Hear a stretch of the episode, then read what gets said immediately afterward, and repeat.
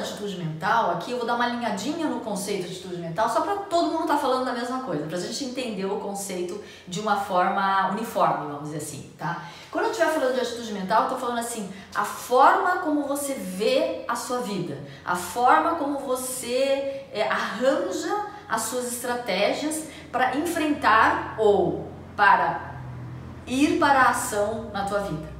Tá? Então, de que, quais, quais são, qual que é a estrutura? Que, que você, é, como que você coordena as suas crenças? Como que você coordena seu aprendizado? Como que você coordena as informações que você tem dentro de você para ir para determinado momento da tua vida? A gente poder, eu poderia até dizer assim, como que você encara a vida, tá? Então, essa é a atitude mental.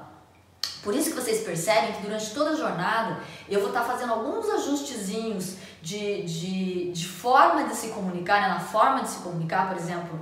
Troquei uma, uma frasezinha dela quando ela disse enfrentar, eu falei que tal posicionar ao invés de enfrentar. Eu poderia fazer um outro ajuste. Eu fiz esse ajuste com ela porque tem a ver com o, o, o mosaico específico dela, com aquele ponto que a gente está falando.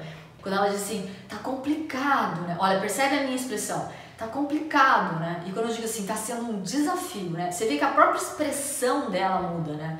Por quê? Porque muda toda, é como se mudasse a programação mental, né? Quando a gente faz um nós somos nós somos seres é, ontológicos, eu diria assim, nós somos seres que conseguimos as coisas através das palavras, né? Então, a palavra, ela tem um poder mágico dentro da gente, é como se ela mudasse, ela codifica. Então, ela, ela pode mudar a nossa programação mental.